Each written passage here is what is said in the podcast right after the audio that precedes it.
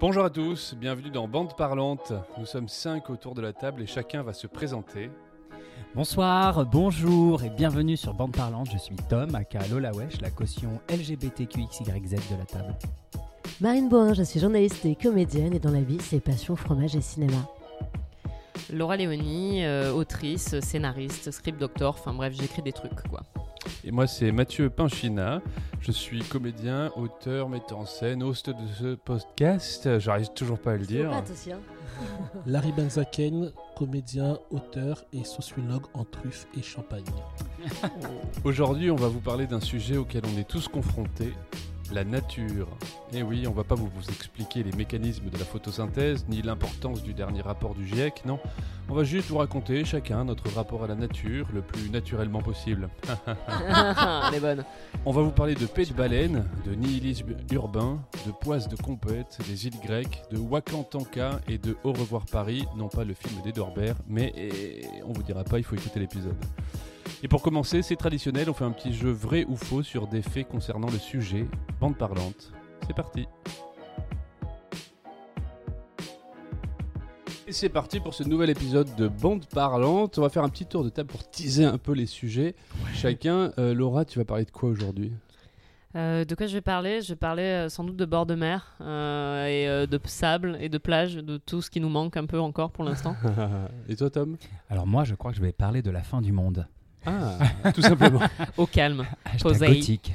Moi, je vais vous raconter comment la nature s'est bien foutue de ma gueule, cette chienne. voilà. Ça, c'est bien Marine. Et moi, Mathieu, bah, je vais parler euh, de quoi je vais parler? Je vais parler d'une expérience euh, à la limite euh, de, des fantômes et tout ça. Peut-être. Un truc Oh. un peu paranormal, tu veux du dire. paranormal et surnaturel. Oh. Et toi, Et Larry toi, Larry? Euh, moi, je vais parler de mon rapport à la nature en tant que parigo. Le mot a été dur, mais il a été lâché. Le mot est sorti. Et pour commencer, on va commencer avec le petit quiz. Oui Évidemment, le petit quiz sur la nature. Aujourd'hui, il y a huit affirmations. Elles sont vraies, elles sont fausses. Ce sera Stéphanie vous de Monaco Ce sera à vous de me dire si euh, c'est vrai, si c'est faux, comment et pourquoi. Euh, c'est des trucs très courts. Alors attention, est-ce que vous êtes prêts Ouais Ambiance de folie, c'est génial. Merci de nous écouter. Euh, affirmation numéro 1. Il y a 12 fois plus d'arbres sur Terre que d'étoiles dans la Voie lactée. Faux, parce qu'il y a eu les incendies en Amazonie. Oui, là, je pense que. De toute façon, il y a beaucoup plus d'étoiles, nous. Enfin, Ah oui, oui, puis là, il n'y a plus d'arbres hein, bientôt, donc en fait, je pense que la concurrence n'est pas très rude. Bah, c'est faux. Beaucoup plus d'étoiles. Oui, c'est fou. Bon, c'est vrai. Hein? Mais en quelle année c'était vrai? Parce que là, il y a Bolsonaro Quoi? entre temps qui Ah, a. mais c'est dans la voie lactée, pas dans l'univers. Ah oui, dans la Voie lactée. Ah, Mais même dans la Voie lactée, je pense qu'il y a plus d'arbres. Ah. univers. Moi, euh, je Moi, je voudrais savoir de quand datent ces chiffres parce que. Bah, les dates de il n'y a pas si longtemps parce que le site internet que je vous ai trouvé était assez récent. Voilà. Très bien, très bien. Euh, donc voilà, c'est vrai, il y a plus, il y a 12 fois plus d'arbres sur Terre que d'étoiles dans la Voie lactée. En vrai, hein. la France n'a jamais été aussi boisée. Ça, c'est quand même. c'est il faut vrai voir ouais, le, le bon côté des Je choses. Mais, c'est parce qu'on on cherche vraiment à reboiser énormément. On boise, Donc on boise un ça, maximum. On boise comme si demain n'existait pas. Avec modération. Boise. Boisons ensemble. Euh, les girafes sont majoritairement gays. Les girafes mâles caressent et draguent les autres mâles plus souvent que les femelles et 94% des relations sexuelles entre girafes sont faites entre deux mâles. Alors, attendez, là je suis choqué parce que, excusez-moi, mais l'homosexualité c'est contre nature. Oh, c'est contre nature. nature, c'est Moi, je me vrai. demande ce qu'elles font avec leur cou. Mais, euh, Moi, ça m'étonnerait beaucoup que Dieu euh, ait permis ça. Voilà, moi, c'est mon, c'est mon, Alors, mon je, avis. je tiens juste à dire que quand je dis 94% des relations sexuelles entre girafes sont faites entre deux mâles, c'est pas toujours les deux mêmes mâles. Il y a plusieurs mâles, euh, tous les Ils mâles. sont de- verts, ils sont verts. Tu veux que ça Ah, vient de là les Mm. partout, c'est les Ouais. girafes.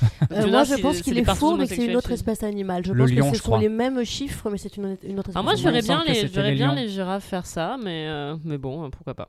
Bah je pense à la fourberie aussi. On dit faux, déjà alors entendu parler de ça alors, pour les lions. Alors on dit faux alors.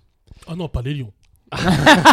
Écoute, Larry, il va falloir au bout d'un moment Ok, accepter. Mufasa. que- Mufasa, il avait ses, ses temps off aussi. Eh ben c'est vrai. Oh vrai. merde Eh ouais, c'est vrai. c'est Tu vois, je totalement savais, vrai. je Mais après c'est vrai pour tous les animaux. Mais hein. je suis Bah hyper oui. contente pour Alors, elle quand même. Les, euh, les Je- orang-outans, on a perdu, mais je suis contente pour les Alors, il y a de l'o- on retrouve euh, de- de- des relations homosexuelles dans, chez plein d'animaux, mais alors vraiment, là, c'est les girafes, c'est apparemment très euh, majoritaire. quoi. C'est vraiment, euh, Ah voilà. c'est très prononcé. Troisième affirmation, les ananas mettent deux ans, voire deux ans et demi à grandir et à atteindre la taille qu'on connaît. Oui, c'est vrai. Vrai. C'est vrai. vrai. C'est vrai? Oui, oui, Oui. c'est- c'est vrai. Parce Ok, que ça, je je C'est C'est très bizarre à comme pousser un arbre. ananas. c'est- C'est très C'est beau, hein. très chelou. Et oui, Alors- c'est vrai, c'est vrai, effectivement. Ça veut dire que quand on mange un ananas, il faut savoir que c'est quand même deux ans de vie qu'on est en train de manger, C'est deux très ans inquiétant.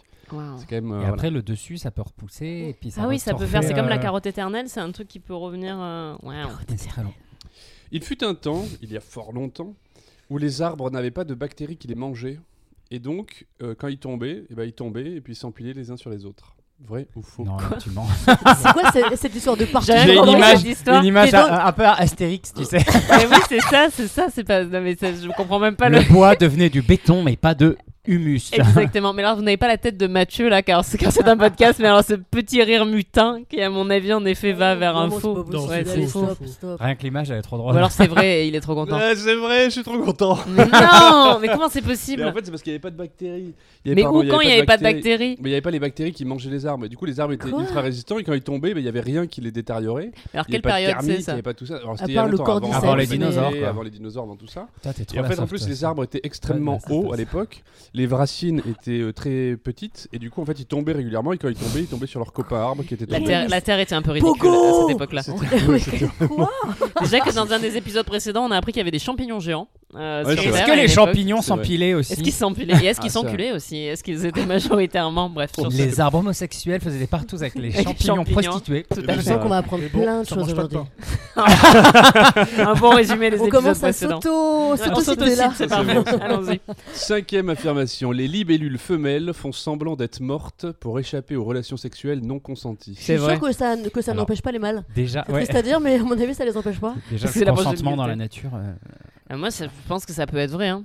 Il y a des humains qui font ça, donc euh, vraiment, euh, je pense que tu peux le, tu vois, de, de C'est pas prétexter. plutôt l'état de sidération Ah, Ah, que c'est que- Genre la elles libellule font- a un état de sidération. Bah, je- euh, elles font semblant d'être mortes, quoi. Oui, donc c'est une sorte, c'est un peu ça. C'est la même idée. Alors. oui. Mais est-ce que Moi j'ai envie de dire vrai, je crois. Il y a pas ouais. mal de choses comme Je ça. suis dans assez la d'accord avec nature, Tom, euh. moi. Je pense que c'est vrai. C'est un bon instinct de survie. M- Marine, elle a pas l'air sûre. Mais non, parce que moi, je suis sûr que les mâles, euh, ça les arrête pas. Oui, mais Oui. qu'elles essayent quand même, comme mais dans du la coup, nature, c'est pour ça. je pense pas. Elle fait mais, l'amende, mais je pense que c'est un état de sidération. Il fait quand même, mais elle, le- elle le vit pas. Quelle horreur. Alors, une réponse Elle est bien faite la c'est nature. vrai, hein. c'est vrai. Allez, disons vrai. Ouais, c'est vrai, effectivement, c'est vrai. est bon c'est ce vrai, c'est soir, vrai, hein. C'est pas mal. Non, c'est vrai, ça. Pas, pas- pas moyen. On va monter un collectif pour. euh, aider les Sixième femelles. affirmation. Sixième affirmation. On a dix fois plus de chances d'être mordu par un New-Yorkais que par un requin. Oui, Oui. c'est vrai. Oui, vrai. Les requins, ils sont cool. Arrêtez de dire du mal des requins, on les Je aime. sais pas pourquoi Genre- un New Yorkais précisément, mais Parce que c'est un rapport de nombre de gens, je pense. En tout cas, Tom euh, a l'air de dire Oh oui, je confirme. Tom, c'est le grand frère des New-Yorkais. Non, parce que je, déf- je suis team mais 12 requin. moi. Bah oui, moi je suis pareil, je suis avec Tom. Les requins, il faut arrêter de les défoncer. Non, Arrêtez de prendre leurs Alors, ailerons. Ça ne vous fera pas bander. euh, moi qui mords beaucoup les gens quand je suis ivre, je pense clairement que non, mais vraiment, il, faut cas, savoir que de j'ai beaucoup mordu par de, Marine que par de victimes. J'ai beaucoup de victimes à mon actif. Donc vraiment, je, je le sais, c'est Ah, malheureusement un, un penchant que j'ai quand je quand j'ai bu. Est-ce que est-ce que c'est un truc qui pour toi montre l'amour? Non, je j'en sais Ah rien. non, c'est vrai. Ou la folie, ou Moi, la folie, hein, vraiment la folie du moment. Je- Alors, septième affirmation. C'est déjà la septième, et oui. Alors, c'est vrai ou Ah oui, pardon, Ah oui, j'ai il pas a dit- pas- on n'a pas la réponse. oui, c'est vrai. En Ah fait, bah oui, c'est vrai, quand on fait des bonnes réponses, il nous fait genre. Ouais, Oui, non, non, c'est vrai, bravo, vous Bah, avez bien raison. sûr, En fait, vous aviez tellement d'aplomb Bah, en le comme- disant que j'ai cru que j'avais donné la réponse. Non, mais on est bon quand même ce soir. Oui, oui, c'est pas mal. Ah, il veut pas te dire qu'on est fort. pas. Non, mais j'attends la, j'attends la fin. Il y en a 8. pour l'instant, vous êtes à quoi 3, 3 sur 6. Non, plus. Non, on, on reverra à la fin. On en demandera la VAR. Un P de baleine bleue Allez. peut faire une bulle d'air suffisamment grande pour y faire entrer un cheval. Je suis vraiment en train de réfléchir à ça. Voilà. J'ai l'image et tout. Ok, Ça- il y a ça- l'image d'une ça pète, baleine ça bleue. la baleine Ça pète la baleine. Parce que ça pète peut-être pas. Ça pète les, les poissons pètent Je pense. que- C'est un mammifère en plus, tu vas me dire. Mais non. Oui, Mais c'est un- c'est c'est un- un, c'est un mammifère. mammifère, Mais est-ce que les mammifères pètent? Est-ce que genre les dauphins pètent les... euh, Bah, a priori, oui. Enfin, Ouais. J'imagine. Je sais pas, je sais pas. Je... Ça a l'air loufoque, donc j'ai envie de dire faux.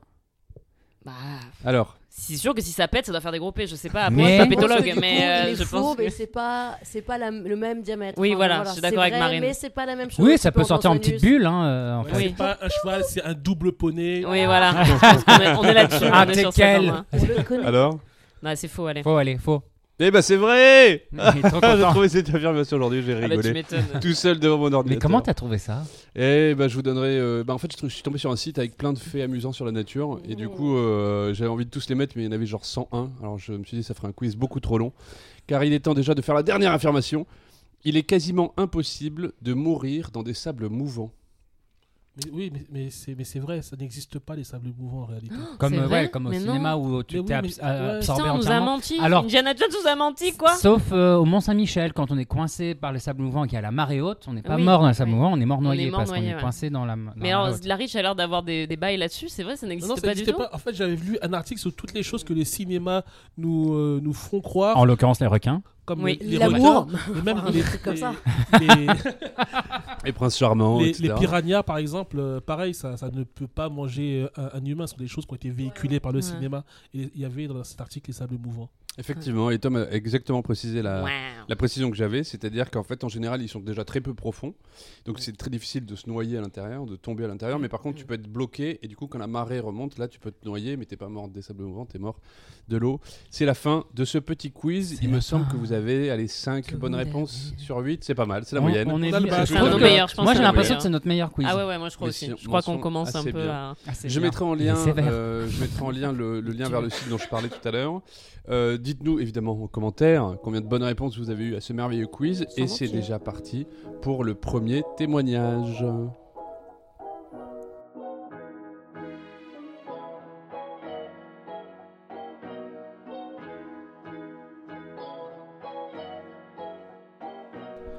Et c'est Tom qui va commencer à nous parler aujourd'hui. Oui, je vais commencer à vous parler. je- J'ai voulu vous parler de la fin du monde. Comme on s'est dit qu'on avait parlé de la nature, moi, il y a un truc que j'ai remarqué euh, quand euh, il y a eu le confinement. Donc, moi, j'avais le droit de sortir parce que j'avais mes suivis euh, chez mon psychiatre. Et, ça me fascinait d'aller dans Paris sans un seul être humain dans Paris.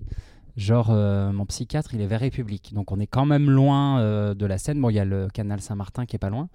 Mais je croisais plein de canards qui se baladaient dans la rue, qui n'avaient pas peur de moi, qui se rapprochaient. Le canal Saint-Martin était translucide, presque turquoise. Et ça faisait peut-être, euh, je sais pas, trois semaines qu'on était confinés. Et, euh, et en fait, le confinement, c'est quand même quelque chose de difficile. Mais voir ça, ça me donnait une certaine satisfaction de constater que par rapport aux forces de la nature, bah, on n'est vraiment rien. Et euh, du coup, j'ai un peu un, enfin pas un avis, mais je sais pas, mais j'ai une approche hyper ambivalente sur tout ce qui peut se passer en termes d'actualité, sur euh, l'écologie, comment est-ce qu'on peut ralentir les désastres euh, climatiques, etc. J'admire en fait les combats euh, écolos bah, de- de- des, militants et des activistes euh, écolos, et en même temps, je suis un peu dépité et euh, je dirais pas, j'ai pas je suis pas désespéré, mais voilà, j'ai un côté un peu nihiliste de, de me rendre compte que de toute façon, on n'est rien, mais on est, on est aussi, aussi rien sur le fait que c'est pas nous qui allons sauver la nature et la planète.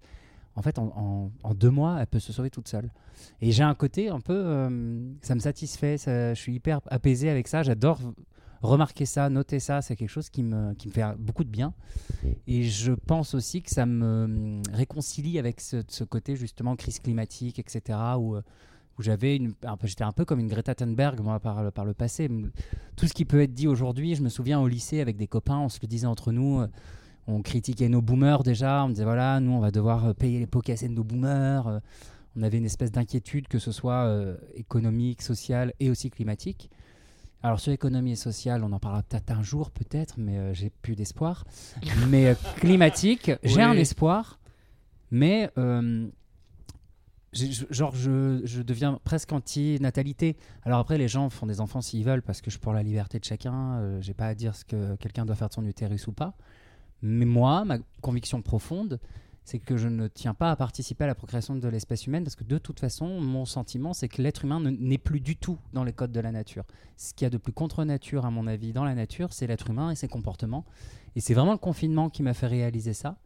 Et c'est assez intéressant parce que ça me, ça me fait vraiment philosopher. Enfin, je pense que tous les jours, je philosophe énormément là-dessus. Quand j'observe les animaux, quand j'observe. Enfin, moi, je m'amuse à faire pousser plein de trucs depuis le confinement, à bouturer des choses. Et je me dis, mais c'est dingue qu'une branche de lierre récupérée euh, au, au but de Chaumont, euh, trempée dans une petite bouteille d'eau pendant deux semaines, fasse des racines. Ah non, mais les boutures, c'est c'est une drogue. Comment Je suis d'accord. C'est une drogue dure, la bouture. Quand tu mets un doigt dans la bouture. c'est fini. C'est Dites en commentaire si vous bouture êtes team, aussi, bouti- voilà. team Si vous faites bouture, on va voir.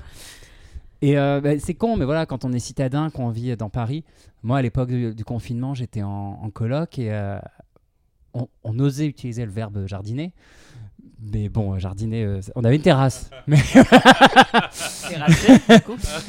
Et Mais- euh, c'était euh, c'était ce truc de bon, on a un peu de terre, un peu de peau, des graines, des fruits et légumes, on récupère et on, et on observait un peu ces trucs de, euh, bah, de se rendre compte que de toute façon, bah, il n'y a pas tant que ça besoin de nous pour vivre. Et, euh, moi, voilà, ce rapport à la nature, il, est- il euh, met un peu en, en lumière ce côté nihiliste que j'ai vis-à-vis de la place de l'homme, de l'être humain euh, sur Terre. Et d'ailleurs, j'ai vu un documentaire, ah, je crois que c'était Arte qui avait fait ça, une série documentaire, c'était des épisodes de 30 minutes à chaque fois. Je crois que le documentaire s'appelle Insignifiant. Et euh, c'est une voix off avec des images de synthèse, des belles vidéos, et euh, il y a un sujet à chaque fois. Et c'est une voix off qui nous dit, qui explique euh, pourquoi est-ce que l'être humain est insignifiant. Et à chaque fois, l'introduction de ce documentaire, c'est sur bah, la vie de la nature, depuis, quand, depuis le le début de la planète Terre. Si la vie de la Terre était un livre, nous, dans ce livre-là, on serait que quatre. Alors, ça serait un livre énorme de, de millions de pages, et sur ce livre-là, on serait que quatre petites lignes à la fin du livre, à la fin de la dernière page. Et, euh, moi, en gros, ça me, bah, ça ne m'angoisse pas, ça ne me déprime pas, ça ne me fait. Peut-être que je suis, je sais pas, peut-être que euh, j'ai- arrêté d'être égocentré, j'en sais rien, mais je pense que en vieillissant, je me suis tellement euh, je, suis vachement rentré en communion avec la nature. Enfin, quand je vais en Bretagne, souvent, j'ai la sensation de parler aux arbres. j'ai l'impression que la mer me dit des choses. Enfin, il y a une fois, euh, il y a ça aussi d'être En bourré. Bretagne, avec que l'alcool dans le sang. Bah, j'allais voilà. ouais, j'allais te dire une fois, j'étais à vélo ici et euh, je rentrais de soirée dans un état pas complètement. euh, et euh, il y avait une tempête. C'était, je pense, l'hiver dernier. Il y avait une tempête euh, en pleine nuit. Et j'étais sur mon vélo. euh, j'habitais à Saint-Denis encore. J'étais sur Canal Saint-Denis. Et j'étais en train de kiffer. Il y avait des. Des rafales de vent, j'étais à deux doigts de tomber de mon vélo et j'étais tout seul là sur, me- sur mon vélo en train de me dire ah la nature elle me remet grave à ma place, j'aime trop. Il y a des branches qui traversaient mon chemin et tout, je m'en suis pris dans mes roues Man versus Wild. mais euh, mais j'aimais bien euh, en fait j'aimais bien je crois que j'aime bien ce truc de quand, quand la- enfin je regarde beaucoup de documentaires sur euh, les volcans sur les catastrophes naturelles et il y a rien qui m'inquiète il y a rien qui me fait peur il y a quelque chose où dans- à une autre époque je pense que j'aurais été un fanatique des dieux de la nature tu vois ou un truc comme ça Ah, mais oui, putain, rendez-nous le polythéisme. Bref. et, Autre euh, débat. et voilà, enfin, j'ai vraiment ce sentiment de. euh, je vois bien qu'on est insignifiant et ça ne me dérange pas du tout. C'est quelque chose qui me fait même du bien. Dès que j'ai. euh, dès que je me sens pas bien, bah, en l'occurrence par rapport à ma santé mentale, sur le fait de la bipolarité, bon, y a, voilà, c'est quelque chose qui est assez stabilisé, mais ça peut arriver de temps en temps d'avoir euh, des- downs ou des petits ups ou des trucs où je, vois que je gère pas trop. Mais assez rapidement, je me dis waouh, waouh, waouh, en fait, il n'y a pas de problème, quoi. Euh, la planète, là, s'il y avait, elle explose et c'est bon, c'est réglé. Enfin, et en fait, je me sens trop bien avec ça. Et, euh, je sais pas, par exemple, quand bah, tu parles d'arbres qui tombaient, quand je promène mon chien au bord de la Seine et que je vois des arbres qui tombent et que je vois que deux, sur ces arbres-là, tu as d'autres arbres qui poussent, des champignons, des machins. Euh, Tout ça me fascine. Et en l'occurrence, bah, voilà, moi, je regarde beaucoup de documentaires naturaliers. Ça se dit, documentaires naturaliers? Sûrement, enfin en tout cas on peut le dire, on peut l'inventer. Oui, ça se dit. Et ben euh, voilà, sur euh, aussi bien les océans, où j'ai ce truc euh, d'attirance-répulsion, où ça me fait peur parce que ça montre bien qu'on est insignifiant. Et en même temps, c'est euh, Larry est en train de dire en off qu'il est même pas sûr que ça se dit. en micro. Dans son micro en plus, mais en faisant semblant de me Un dire. à vrai podcast vraiment- culture comme on les aime. Les documentaires sur la nature. hein. voilà. En nature. Et, euh, et voilà, tous ces documentaires qui nous montrent ben, qu'on est insignifiant, ben, ça, me, ça me plaît. Et en gros, ben, moi, je, je compte faire une vasectomie parce que je ne veux même pas donner mon sperme. Je refuse de participer à la procréation de l'être humain et j'embrasse la fin du monde. Voilà. C'est beau, c'est beau. C'est une, euh, euh, moi ça me pose plein de questions. Euh, mais si quelqu'un veut poser d'autres questions avant, euh, c'est possible parce que. en- Bah vas-y si tu veux Non, commencer. bah, moi j'avais envie de te dire, on- tu, as fait, un je- chien, car euh, on, peut, on peut le dire, est-ce qu'on peut le dire au podcast que tu es le, oui, je tu suis le, le, tu es le le papa, papa d'un merveilleux chien. d'un petit chien.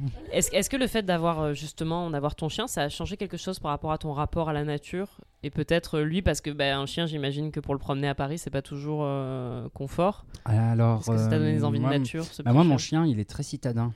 Parce que tu vois, là, je- là je- quand je- j'ai quitté la coloc, quand je cherchais un appart, j'étais dans un truc, ouais, je veux un endroit avec des espaces verts. J'ai réalisé que c'était plus pour moi que pour mon chien. Je suis à côté des buts de Chaumont. c'est moi. Je vois bien que je force mon chien à aller au but de Chaumont. Il est pas très. euh, je vois, tu vois, il va Il courir un peu, mais euh, ça- très vite, euh, on, on rentre et tout. Mais bon, voilà, après, les chiens domestiques, ils sont pas forcément. Euh, Je pense que c'est un chien, il est né dans la ville, il connaît que ça. Ouais. euh, c'est pas comme un gros Terre-Neuve qui est, euh, qui Oui, est oui, à la sûr, campagne. c'est- c'est pas, c'est pas un Moi, mon chien m'a hein. plus amené à faire beaucoup plus attention aux autres espèces, euh, aux, autres- aux animaux, aux insectes. euh, Ça ton Enfin, je vais vous raconter un truc tout bête. Mais par exemple, quand il y avait la canicule, une des- quand j'étais à Saint-Denis, donc euh, c'était encore il y a un an et demi, deux ans, il y a eu une canicule, comme tous les étés. et euh, sur ma terrasse, je vois une abeille et je suis au courant hein, de la situation des abeilles, etc. Et en fait, je sens que ça me brise le cœur. Donc je me dis, bon, ça me brise vraiment particulièrement le cœur.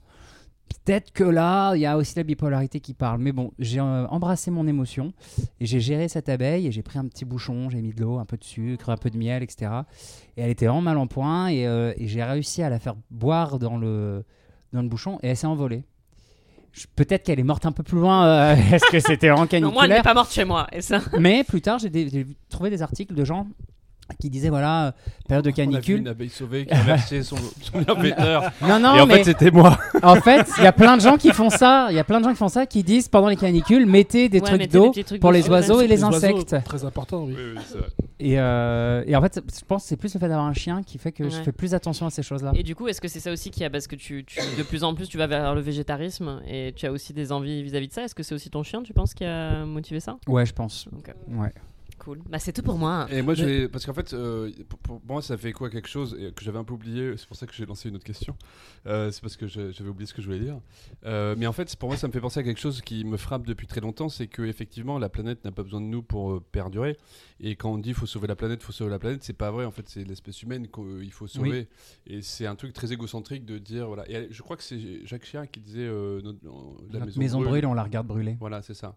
Qui parlait de la nature. Et pour le coup, en fait, c'est exactement ça. C'est ce qui est, ce qui est en train de, ce qui est en danger, c'est avant tout l'espèce humaine et pas euh, parce qu'on est en train de non pas de supprimer les conditions de la vie sur Terre, mais de les conditions de la vie humaine. Ça, ça change tout. Tout à fait. Voilà, ça c'est la première chose. Oui. Oui, oui, vas-y. Non, mais enfin, oui, enfin, je sur ce que tu dis en même temps ce que disait Tom. C'est vrai que en réalité, la planète peut se sauver seule, comme tu disais, mais là, ce qui est important, c'est de savoir comment elle peut survivre avec nous. Parce que ce qui s'est passé durant le confinement, ben, l'humain n'existe plus, enfin, Ouais, n'existait plus. euh, ça, ça peut aller très vite euh, sans l'humain. donc et finalement- euh, mais, mais vu que l'humain, enfin, ne sera peut-être pas toujours là, mais bon, sera là pendant encore un certain nombre d'années, je pense. Trois ans, trois ans. Le- trois ans.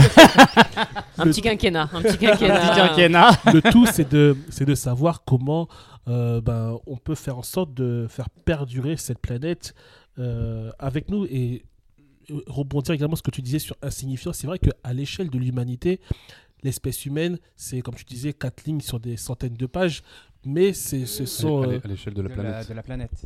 à l'échelle de la planète, pardon. Parce qu'à l'échelle de l'humanité, Oui. du coup, la, la vie de l'humaine, euh, bah, c'est Oui, la totalité du livre. D'après mon calcul. En effet, à l'échelle de la planète, mais, euh, mais, mais ce sont quatre lignes qui ont bouleversé le livre. Mais Et euh, c'est ça le, le, Ouais, non, mais euh, et ça bouleverse positivement et aussi négativement. Après, je, l'ai- tu vois, je te dis, j'ai aussi un rapport hyper ambivalent sur ce sujet où moi, j'ai quelque chose, ce que j'appelle le nihilisme positif avec vachement de poésie, ce truc de j'embrasse la fin du monde, mais en même temps, je suis admiratif et je soutiens aussi les combats et les, les- les- les idéologies de euh, d'amener à une meilleure planète, à, à- à du mieux. Mm. Si l'homme a le pouvoir de la détruire, il a aussi peut-être le pouvoir de sauver la nature.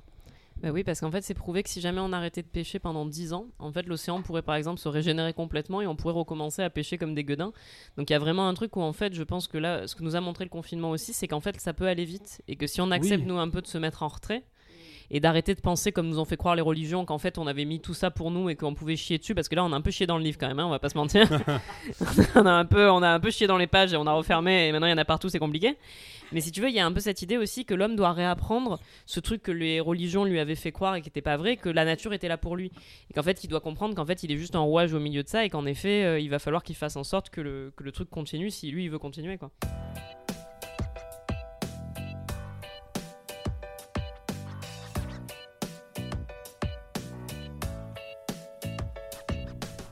Marine, tu en penses quoi?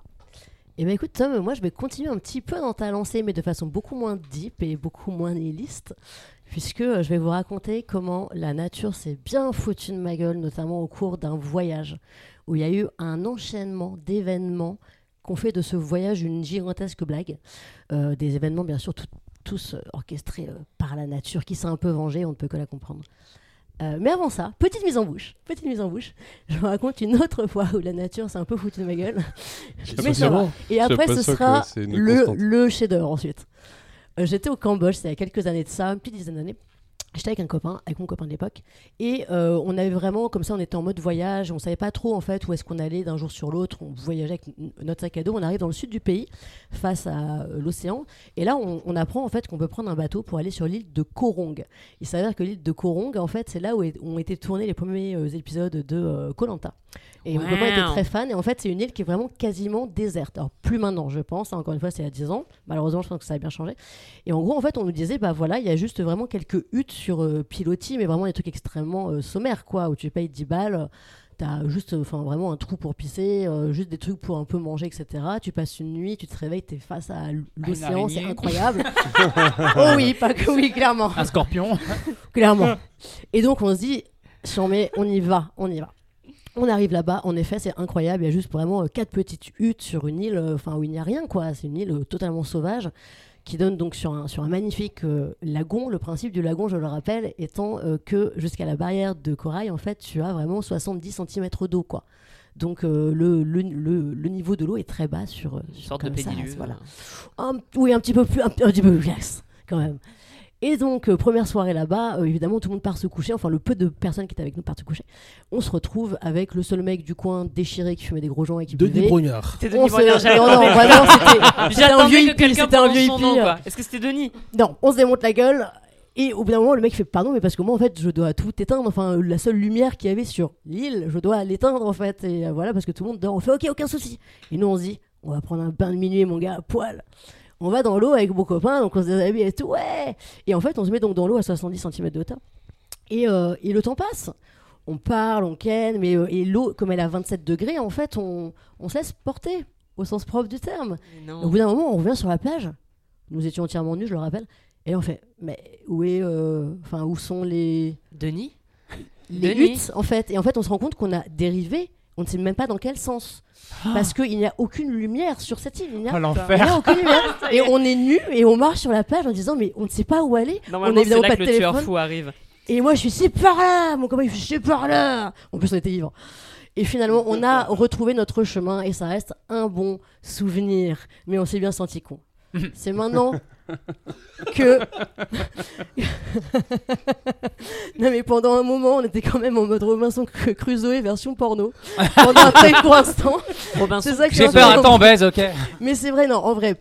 Pardon, mais quand même, pour finir quand même, parce que j'avais peur d'être un petit peu trop long sur cette, sur cette histoire, euh, c'est vrai quand même qu'en vrai, ça aurait pu mal finir parce que même, même par une température de 25 degrés, euh, si tu restes euh, toute la nuit dehors sans rien, bon, c'est pas cool, tu rentres en hypothermie, on n'avait rien à manger, on, est- on était sourds, enfin, ça aurait pu assez mal finir. On, aurait, on- aurait pu se faire manger. Ouais, on- non, mais on- je pense qu'on aurait pu faire de mauvaises rencontres, pas les mêmes qu'à Paris. Et donc, maintenant, Tu te serais peut-être fait morte par un le New-Yorkais. masterpiece. Quelques années plus tard, pas mal d'années plus tard, je suis avec quelqu'un d'autre. On décide de partir à Bali. Bon. Euh, c'est une relation euh, très passionnelle, c'est notre premier voyage ensemble. On se dit, waouh, ça va être magique, Bali, absolument magique. On arrive le jour même à Roissy ou à Orly, je ne sais plus. On sort la carte d'embarquement, tout. Et là, la dame à la, au guichet nous dit euh, Ah, vous n'avez pas vu parce qu'en fait, euh, le volcan est entré en éruption cette nuit. Et donc, elle nous dit, en fait, euh, là, l'espace aérien n'est pas encore fermé. Mais comme votre vol, il est très long et vous avez une escale à Taïwan, je ne peux pas vous promettre que en cours de route, l'aéroport ne va pas être fermé. quoi. Donc, donc vous n'allez pas être coincé ailleurs. Et donc, elle nous dit, écoutez, qu'est-ce que vous... Alors, non, mais voilà, être coincé à l'escale qui donc était Taïwan. Elle nous dit, écoutez, soit on vous rembourse, soit vous prenez le risque, mais nous, on peut absolument pas promettre euh, que tout ira bien, et donc euh, vous prenez le, le risque d'aller jusqu'à Taïwan. C'est le problème de l'avion, moi c'est pour ça que j'ai peur en avion. hein. C'est qu'ils peuvent jamais promettre que ça Bah, va aller surtout bien. que là, en gros, en fait, cette éruption, c'est pas une éruption de lave. En fait, c'était quand même la première fois depuis 50 ans C'était qu'il pas entrait le en volcan éruption. en, en Islande là Le qui fait un- Ah, non, oui, alors ouais, un énorme nuage. Alors, euh, c'est exactement ouais. la même chose en fait. C'est le mont Ag- Agoun. Je- oh, putain, pardon, pardon, j'aurais dû réviser réviser cette partie. Très bonne que cette chanteuse. chanteuse non, mais Angoun, Angoun, de, excellent. comme de la neige au Sahara. Bref. Angoun, je Angoun, t'embrasse. excellent. Moi aussi, je pense à toi. Petit ange parti trop tôt. Et euh, oui, en fait, c'était vraiment euh, des énormes explosions de cendres avec euh, des jets de, de pierre. Il y a toute l'île qui a été, enfin, beaucoup, une partie de l'île qui a été évacuée et tout. C'était un gros truc. On se dit, tant pis, est-ce qu'on vraiment on se voit pour le RERD là et rentrer? C'est pas possible. On y va. Arrivé à, Tai- à Taïwan, on apprend qu'en effet, l'espace aérien a été fermé, donc on est coincé. Et là, on se dit, Taïwan, c'est trop cher par rapport à notre budget. Donc il faut qu'on aille ailleurs en Indonésie. Et puis qui sait, peut-être que le volcan va se calmer et qu'on pourrait finalement aller sur Bali. Ça part si bien. On se renseigne. On mal. dirait une bonne blague. on se renseigne et du coup on se dit ok on va aller sur une île qui s'appelle Sulawesi qui est une île qui est pas très connue en Indonésie donc on prend un avion pour Jakarta on arrive à Jakarta et là dans l'hôtel on apprend qu'il y a un cyclone qui arrive ok ok donc un cyclone tout va bien. Ah, et là on fait ça commence à faire beaucoup.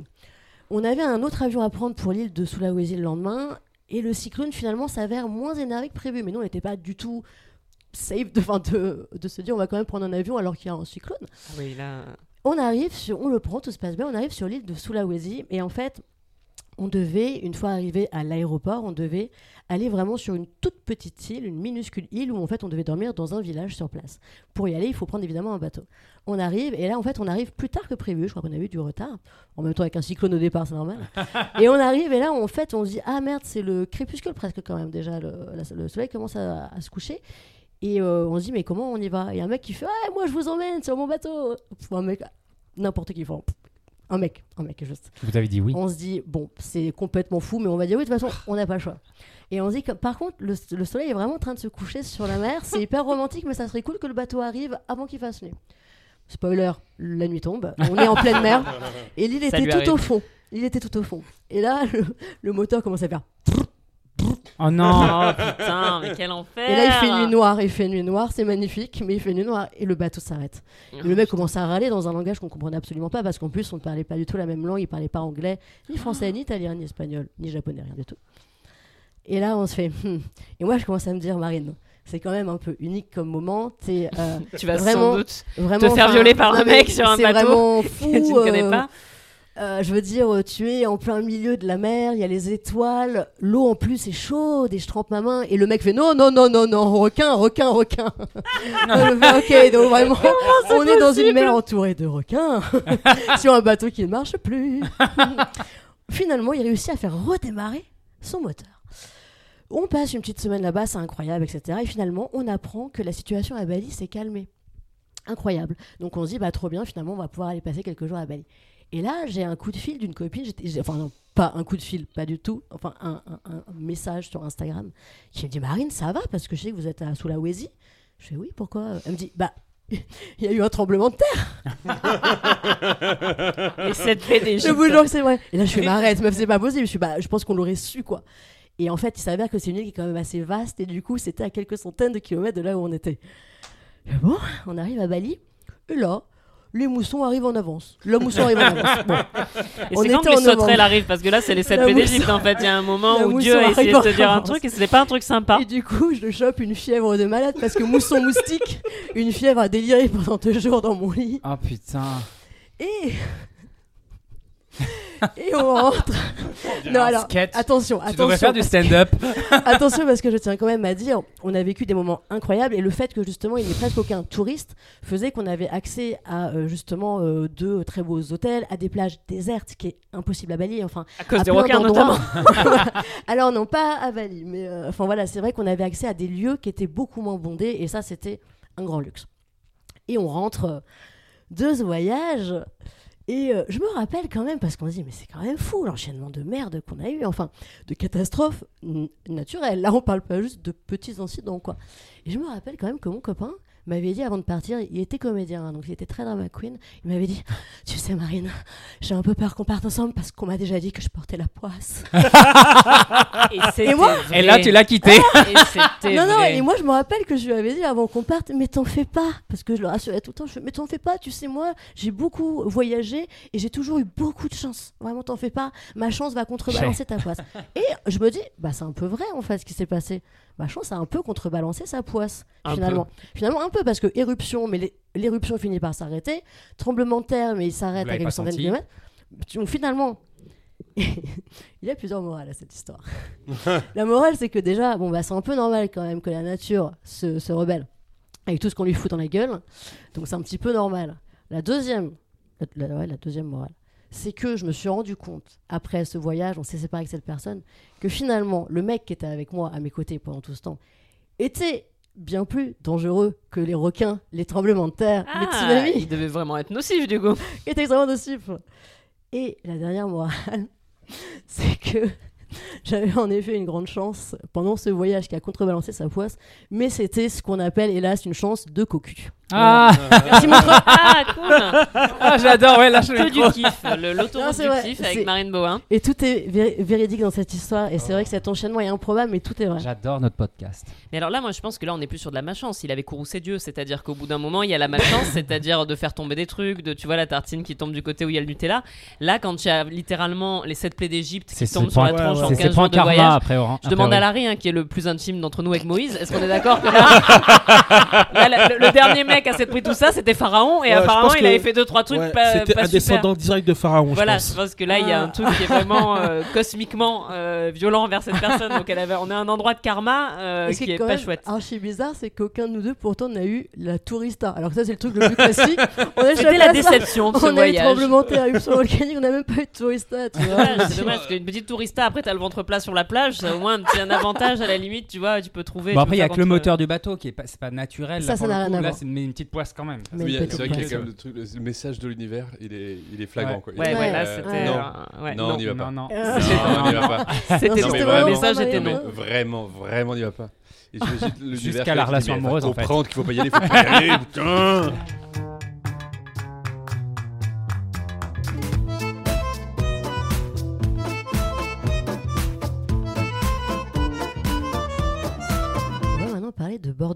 toi, Laura. Il paraît Tout que tu aimes beaucoup ça, un peu comme Fabrice euh, Lucchini. exactement je suis un peu le Fabrice Lucchini de ce podcast Fabrice si tu nous écoutes je t'aime beaucoup voilà Plus calme, quand n'hésite même, hein. pas euh, écoute ce n'est que le début de la soirée la nuit est encore jeune Hmm. mais euh, oui oui on va parler de bord de mer bah oui alors moi mon rapport à la nature il a vachement évolué ces dix dernières années Donc c'est un truc qui a vraiment voilà qui a vraiment évolué dans le temps. Moi au départ jusqu'à mes 20 ans, j'étais quand même assez intimement persuadée d'être une citadine. C'est-à-dire que j'aimais la ville, euh, j'aimais le, le- voilà le bouleversement de la ville, euh, je, je me sens rassurée moi dans une grosse ville. Surtout même la nuit, je- le fait qu'il y ait des lumières, qu'il y ait des gens dans les rues, qu'il y ait des voitures, euh, des klaxons, c'est un truc qui me donne l'impression que, que ça vit autour de moi. Et moi, il n'y a pas plus angoissant pour moi qu'être dans une baraque au plein milieu de la campagne. Enfin, moi, je me dis tout de suite qu'il y a un tueur en série qui va débarquer ou qu'il y a des esprits. Enfin, tu vois, moi, j'ai beaucoup trop lu Stephen King. Donc, en fait, si tu veux, moi, tu me laisses seul dans une baraque au milieu de la campagne, je vais pas t'écrire un texte. hein. Je vais faire une crise d'angoisse et je vais appeler le SAMU. Et ils vont pas venir parce qu'il y a des déserts médicaux dans les campagnes et je vais mourir. Donc, vraiment, c'est un plaisir pour personne. Donc, arrêtez, moi, tous les gens qui arrêtent pas de me dire Mais tu veux pas aller faire cette merveilleuse euh, résidence Retraite, d'écriture dans le Larzac? Non, moi, mes résidences d'écriture, c'est mon canapé. Ça coûte rien à personne. Et, euh, et au moins, je fais pas des crises d'angoisse au fin fond de la campagne euh, française. Ah, je te comprends. Voilà, voilà. Donc du coup, moi, pendant longtemps, jusqu'à mes 20 ans, euh, j'étais assez intimement persuadée d'être citadine et je me disais, voilà, la nature, c'est cool, mais j'en ai pas un besoin vital. Sauf que, moi, jusqu'à mes 20 ans, j'ai vécu à Marseille. Et Marseille, c'est la ville, mais c'est aussi le bord de mer. C'est-à-dire que c'est une ville portuaire, donc c'est une ville qui est ouverte sur la mer. Et donc, en fait, ce dont je ne me rendais pas compte, c'est qu'en fait, j'étais en permanence en contact avec la mer, avec le bord de mer. Et moi, ça, c'est un truc qui est très fort pour moi. J'ai un rapport très, euh, très fort à ça. C'est déjà un truc qui est très présent dans mon écriture, c'est très présent dans mes lectures aussi. Moi, il y a plein de bouquins qui m'ont infiniment marqué, qui parlent de ça, de la mer, du bord de mer. J'ai beaucoup aimé euh, L'horizon chimérique de Jean de la Ville-Mirmont, qui est un texte qui m'a bouleversé. Euh, tout ce que Paul Valéry a écrit sur le bord de mer et sur les villes portuaires, ça me transporte. Euh, ce que Jeunet en pu en dire aussi, même si Jeunet, euh, les quais de Marseille l'in- l'intéressaient plus pour se faire enculer. Et moi, je l'ai fait aussi, et c'est aussi en effet un très chouette endroit pour rencontrer des Tous gens. les quais de n'importe quel port intéressé jeune. Mais moi j'ai surtout, connu les quais de Marseille du coup. Mais en effet moi pour moi il y avait un truc où c'était euh, que ce soit d'un point de vue concret ou littéraire, le bord de mer m'a toujours bouleversé. Et, euh, et comme je suis, j'ai grandi à Marseille, que je suis de famille corse, la mer elle a toujours été présente dans ma vie. Donc du coup moi j'étais assez persuadée d'être citadine, mais en vivant dans une ville qui était euh, ouverte sur la mer en fait. Et en fait moi je prenais le métro et je pouvais aller sur une plage, voir la mer, mettre les pieds dans l'eau. Et pour moi il y, a- toujours eu ce truc incroyable de- moi la mer pour moi c'est une éternelle proposition de voyage. Cette espèce de truc, on est toujours, euh, il y a toujours cette possibilité. J'aime beaucoup les textes antiques aussi, cette possibilité d'une espèce de, voilà, d'une espèce d'odyssée quoi, d'une espèce de voyage possible. Et du coup, ça ouvre pour moi un champ des possibles. C'est une espèce comme ça de ligne d'horizon que je trouve très belle et, et- et très vivante et très forte. Donc moi, jusqu'à mes 20 ans, je me disais, bah oui, moi j'aime la ville, regardez la preuve, euh, je vis ma meilleure vie à Marseille. Et d'ailleurs, je vais me barrer de Marseille pour aller vivre à Paris et je vais vivre ma meilleure vie à Paris. On a la scène. Et pendant un certain pareil. temps, voilà, et pendant, et pendant un certain temps, il faut dire, alors, il faut dire que moi, ça fait 10 ans que je vis à Paris, j'aime Paris, je fais partie de ces gens, tout le monde me disait, tu vas voir, au bout de deux ans, ça va te gonfler, tu vas vouloir partir. Non, j'aime cette ville, elle me bouleverse pour plein de raisons différentes, et je suis très heureuse de vivre à Paris. Mais très vite, je me suis rendu compte qu'en fait, j'étais une citadine en carton, en fait. C'est-à-dire que je suis une citadine du bord de mer, et je connaissais pas la vraie ville, moi. Et en fait, au, au mesure que les années passent, je me rends compte que le fait d'être vraiment dans une ville-ville, ben en fait le bord de mer me manque. Et que quand je le retrouve que ce soit parce que je rentre à Marseille que parce que je vais en Corse parce parce que je voyage il y a toujours ce truc de me dire mais putain comment je fais le reste du temps pour pas voir la mer quoi. Parce qu'en fait moi pour moi quand tu vois pas la mer il y a un espèce de truc où il y a pas d'horizon. Pour moi les villes sans ce qui ne donnent pas sur la mer c'est des villes qui n'ont pas d'horizon. Paris pour moi est une ville sans horizon. Pourtant je l'aime. Je l'aime d'un amour pur. Ça fait 10 ans qu'on est, qu'on est là et que, et que je compte pas aller ailleurs pour l'instant. Mais par contre ce qui a changé c'est que plus les années passent plus j'ai besoin dès que les beaux jours arrivent, de me casser de Paris pour aller retrouver cette mer-là, pour aller retrouver notamment la mer Méditerranée. Moi, je suis une méditerranéenne pour le coup. Et là, ça fait ça fait deux trois deux trois ans que je suis vraiment, j'essaye vraiment de revenir à ça. Et notamment que j'ai très envie de partir en Italie. Que j'ai là cet été on- avec mon amoureux, on part dans les Cyclades. C'est qui ton amoureux? Mon amoureux, c'est Mathieu Panchina. Il est là. Bra. C'est une révélation, Et on voilà. ne le savait pas. Donc, euh, donc du coup, il y a vraiment ce truc de là, on part, on part dans les Cyclades et il y a vraiment quelque chose pour moi qui, euh, qui, qui renvoie à un espèce de truc primordial. Pour moi, la mer, il y a quelque chose de vraiment... euh, Ouais, c'est un peu le berceau primordial et du coup là, le fait de partir dans les Cyclades et, l'envie que j'ai de plus en plus d'aller euh, comme ça, de retrouver, d'aller partir dans des, dans des îles comme ça. Je pense qu'il y a un vrai truc de cet ancrage-là méditerranéen, de cet ancrage avec la mer, qui pour moi est un truc très viscéral et qui, et qui me manque de plus en plus avec les années. C'est de plus en plus dur pour moi et j'ai envie de partir de Paris de plus en plus tôt. C'est-à-dire qu'avant j'étais là, je me disais juillet août c'est bien. Là je commence à me dire en vrai Ah, euh, mars, à partir de juin euh, on est bien. Ah oui mais si je pouvais là en ce moment euh, là déjà même si c'est le printemps et, et voilà c'est c'est- le printemps à Paris a son charme. Là en ce moment l'année dernière j'ai eu un été assez court pour plein de raisons. Du coup ça a été un peu dur à vivre et c'est là que je me suis rendu compte à quel point j'avais besoin moi de ma dose de, de, de plage, de sable, de mer et d'olive noire et de personnes qui me fait chier. Et donc du coup, j'ai vraiment ce truc où moi là depuis septembre, j'attends le mois de juin quoi. Donc euh, c'est une année qui s'est étirée longuement pour moi, loin loin des beaux jours. Et là littéralement en ce moment quand je scrolle sur mon fil Instagram et que je vois la mer ou le soleil, je pleure. Donc je pense que là je suis en train de me faire une petite dépression saisonnière et que ça va être pas mal euh, quand le mois de juin va arriver.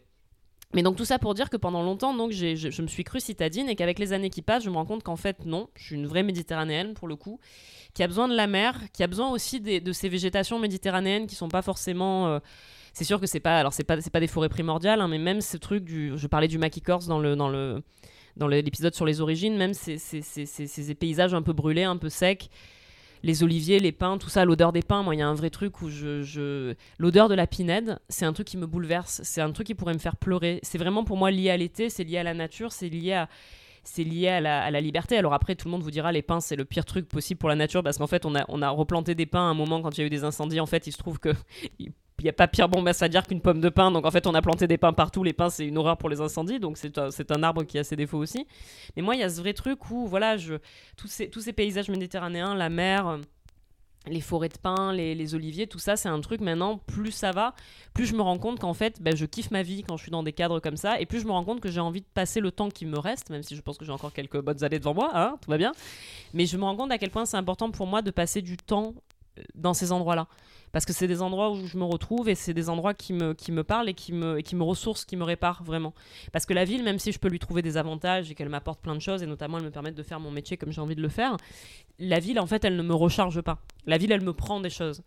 Et ce que je me rends compte au fil du temps, c'est que la ville me prend des choses, mais qu'elle m'en donne pas. Et qu'en fait, c'est la nature qui me donne des choses. Et qu'au bout d'un moment, Et comme dans. Mais c'est ça, en fait, c'est comme dans une relation toxique. C'est-à-dire que tu te rends compte qu'en fait, au bout d'un moment, c'est quand même mieux d'être avec des gens qui te donnent des choses aussi. Et qui ne font pas que t'en prendre. Et moi, c'est Sauf ça le que je me cul. rends Sauf le cul, oui, tout à fait. Laissez-vous prendre le cul, ça, ça n'est- on n'est jamais déçus. Mais euh, c'est mon slogan de campagne d'ailleurs pour la prochaine présidentielle. Soutenez-moi. Bon, Vous avez vu comment ça se passe, donc franchement, soutenez-moi, ça pourra pas être pire. Donc du coup, vraiment, il y a ce truc où je me rends compte qu'en effet, j'ai besoin de la nature et notamment du bord de mer pour me recharger, pour me réparer. Et là, j'attends notamment ces vacances là dans les Cyclades cet été comme un peu comme une euh, un peu comme le Messie quoi, Une un peu comme le renaissance. truc ouais, un peu comme une renaissance et moi j'ai, moi j'ai vraiment cette impression là que plus ça va, plus la nature est et plus, la nature me répare, et plus je suis consciente de ça, et plus j'arrive à trouver un équilibre sain entre mon rapport à la ville et mon rapport à la nature. Et un des derniers trucs que je vais dire, c'est que donc là, je parle beaucoup du bord de mer, et en effet, moi, j'ai pas été habituée à la forêt. Je suis pas quelqu'un je suis pas quelqu'un des, forêts, moi. Je suis quelqu'un de la végétation. Moi, chez moi, c'est trois pins, un palmier, et puis voilà, tu vois, c'est pas, pas des forêts primordiales. Il y a pas des champignons au pied des arbres. Il y a pas, même si en Corse, on a de très belles forêts dans le centre, n'est-ce pas? Mais bon, bref, moi, c'est pas mon, c'est pas mon rapport à ça. Et en fait, moi, j'ai redécouvert la nature il y a il y a quelques années, il y a trois ans en fait, parce qu'à un moment, j'ai commencé à faire des photos avec une jeune femme très talentueuse qui s'appelle Jennifer Chéron. Elle a un Instagram, allez voir son travail. Et en fait, elle cherchait des gens il y a, il y a 3-4 ans pour faire des photos nues euh, dans la nature. Et moi, je sortais d'une rupture à ce moment-là et je me suis dit, en fait, j'ai envie de faire ça parce qu'il faut que je fasse des trucs pour me, pour me rappeler que je suis vivante. Et donc, j'ai dit à cette personne que je connaissais pas, bah viens, euh, faisons ça. Et elle me dit, bah viens, demain, je viens te chercher, puis à 9h, on est à Fontainebleau et tu te mets à poil et on prend des photos. Et j'ai fait ça. Et en fait, le fait de me retrouver à poil dans la nature, À Fontainebleau. m'a à Fontainebleau, mais qui est pour moi, qui est une forêt, tu vois. Moi, j'ai jamais, moi, c'est, pour moi Fontainebleau, c'est hostile. Hein. C'est, tu vois, encore une fois, la Méditerranée, le, le plage, tu vois, les algues, je suis pas du tout de, c'est, pas du tout mon terrain. Et en fait, ça m'a, ces moments que j'ai passés à prendre des photos avec elle dans la nature, il y en a eu plusieurs, et il y en aura d'autres, j'espère encore. Ça m'a un peu refait découvrir un rapport à ça aussi. Et du coup, là, les, euh, années qui ont suivi, j'ai commencé à avoir ce truc de me dire, bah tiens, j'aimerais bien à l'automne euh, aller dans la forêt, voir un peu les arbres. Il y a eu un moment où moi, mon deuxième confinement, je l'ai fait chez des amis qui étaient dans les Alpes et où j'ai découvert qu'en fait, quand tu es dans la nature, en fait, les, les, les saisons ont des couleurs. Et que par exemple, quand c'est l'automne, bah, c'est roux sur les arbres, alors que quand Bah tu es à. Paris, il n'y a pas de couleurs sur les saisons. C'est vraiment littéralement tout est uniforme. Et quand tu es en bord de mer, euh, les couleurs de l'automne, bon, c'est pas là que tu les vois le, le plus clairement. Donc je découvre aussi au fil des années, là aussi, je fais mon apprentissage sur ce truc-là des forêts et tout. Et euh, je commence un peu à, à découvrir voilà, les, les rivières et, euh, et les forêts. Et n'hésitez pas à me conseiller de, de jolis coins autour de Paris. pour Bah, les buts de. Chaumont euh, pour euh, l'automne, c'est beau. Hein. Oui, c'est vrai, c'est vrai. Moi, j'avais plusieurs questions. Euh, ces photos, où est-ce qu'on les, où est-ce, où est-ce qu'on peut les voir? Du Alors, coup, ces euh, photos. sur Instagram, que- sur Instagram, n'hésitez pas. Elles sont sur Instagram, elles sont très belles et euh, elles sont sur mon Instagram et sur celui de Jennifer, donc n'hésitez pas. Allez voir mon nu dans la forêt. Deuxième question, les quais de Marseille. Je...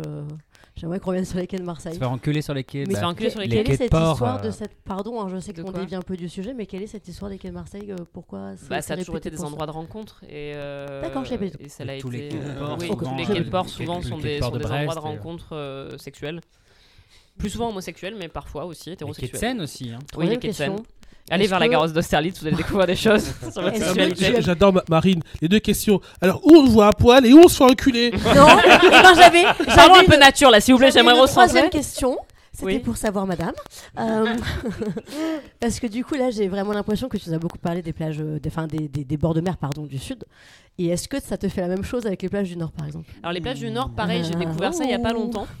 Mais en fait, c'est des plages d'hiver pour moi. Oui, tu mets un pull et tu ramasses des coquillages, mais moi je me baignerais pas là-dedans. non, quoi. on nage. On dirait de la bouillabaisse, il y a beaucoup trop de choses. Ah que pardon, mais euh, Je suis non, pas mais d'accord. Pas Déjà, d'accord. il faut déjà La, elle la bouge. Méditerranée, est- c'est pas la Méditerranée, elle c'est est pas, fourbe, c'est elle pas la mer, c'est un étang. je vous laisse hein. c'est un étang cropi. Non, mais oui, moi j'aime les plages. C'est la mer. J'ai découvert, euh, j'ai découvert il y a quelques années les plages, en effet, euh, le, le rapport à l'océan ou à la mer du Nord. Et en fait, pour moi, en effet, c'est plutôt un rapport d'hiver qu'un rapport d'été. C'est-à-dire que c'est des plages, pour moi, que je trouve bouleversantes euh, en janvier ou, tu vois, en novembre, pour aller ramasser des coquillages. J'adore ramasser des coquillages, c'est une grande passion dans ma vie. Mais c'est pas, encore une fois, moi, je, euh, voilà, je pense une vraie méditerranéenne à la con. Et l'océan, c'est- je trouve ça très beau mais c'est pas le même rapport. C'est un truc, il y a quelque chose de différent. Après, c'est très beau aussi. Euh, moi, j'étais allée à, il y a Saint-Malo il y a, il y a quelques années parce que je suis folle d'amour pour Chateaubriand. Je suis allée voir la tombe de Chateaubriand. Moi aussi, j'adore Châteaubriand. Chateaubriand, tu es néné. Tu es néné de Chateaubriand. si tu nous écoutes, on t'aime. Et en fait, vraiment, j'étais allée voir sa tombe à Saint-Malo et tout. Et en fait, c'est des, c'est la, le- ce, ce genre de rapport à l'eau m'effraie. C'est-à-dire que je sens que c'est des bords, c'est des bords de- de- d'océan et des bords de mer qui sont euh, plus hostiles que ceux que j'ai connus. Et, euh, et moi, je suis, oui, moi, je suis pas. Tu sais, les, les Corses, c'est pas des marins. hein. Nous, euh, on, est, on a des petits, on reste, on reste auprès des côtes, on, euh, tu vois, et on, et on trempe les pieds dans l'eau, mais on n'est pas des Bretons. On n'est pas, on n'est pas sur les grands navires. Johan Lavéan qui a un spectacle et il parle de l'enfance en Bretagne. C'est de l'humour, mais c'est vrai que par le passé, il y a pu y avoir des histoires d'enfants disparus parce que tu as les, les télémaries qui sont Ah, très très sûr. lointaines. Moi, je suis fascinée par les grandes marées. Il y a une chanson de Bernard Lavillier qui s'appelle Les grandes marées. C'est qui Bernard Lavillier? Bernard Lavillier, c'est un chanteur, c'est un chanteur français qui est un des deuxièmes. Voilà, il y a Chateaubriand et, et Bernard Lavillier. Vous connaissez mes bails. Maintenant, vous pouvez, euh, vous pouvez Jean assumer que je suis un boomer. Non. Et Jean Genet, on a Ce tout. serait pas mal. Et en fait, il y a vraiment un truc où euh, Bernard Lavillier avait une chanson qui s'appelait Les Grandes Marées et qui me fascinait moi quand j'étais petite. Ce mot des Grandes Marées me fascinait et que tu peux aller observer justement quand tu vas en Bretagne et dans les. Et c'est ces moments où la mer se déchaîne, frappe et où tu as des. euh, et c'est fascinant, mais c'est bouleversant, mais c'est un peu terrifiant pour moi. Et euh, moi j'ai une question aussi. Euh, dans quelle mesure, peut-être pas du tout, peut-être beaucoup, tu rattaches euh, toute cette découverte de la nature et ce rapport que tu as à la nature aujourd'hui et ce rapport à l'océan, etc., à une quelconque euh, cosmogonie ou euh, spiritualité ou tout ça Ah bah moi je moi j'ai quand même une petite Yemanja tatouée sur le bras donc je pense que je Quoi une Yemanja qui est une déesse euh, une déesse des océans qui est euh, qui est euh, il faut vers les Caraïbes elle est vachement vénérée. qu'on fasse un épisode c'est un espèce de totalement totalement. c'est un petit mix entre entre entre une Si, déesse. Si, j'ai déjà vu. euh, C'était le mot que je non non on n'est pas mariés encore il ne m'a jamais vu nu laissez-nous. Évidemment, évidemment. Mais, À part sur Instagram, enfin. à part sur Instagram il est obligé d'aller sur Instagram pour me voir nu cette relation est compliquée. Et on s'est pas rencontrés sur un port.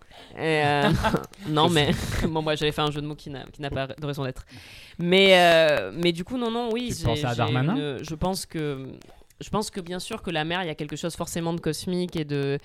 On vient tous de là. Il y a un espèce du truc de la mer primordiale, de l'océan primordial. euh, no- notre corps est composé en grande partie d'eau. Il y a un espèce de truc autour de ça qui. euh, Moi, pour moi, c'est pour ça que je parlais beaucoup de littérature quand je parlais de la mer et quand je parlais de la nature. C'est que pour moi, la mer, forcément, c'est un, c'est un, c'est un univers mythologique, quoi.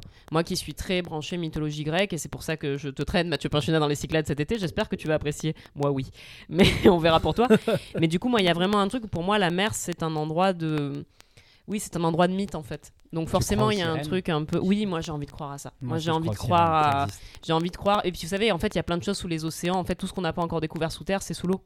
Donc, il, reste cette espèce de grand continent euh, inexploré qui est le fond des océans. Et du coup, oui, pour moi, la mer, il y a un endroit cosmique. Et en effet, sans doute qu'il y a quelque chose, moi, de la spiritualité qui est lié à qui est lié à qui est lié à la mer et aux océans. Et de toute façon, moi, c'est ce que je disais tout à l'heure. euh, Rendez-nous le polythéisme.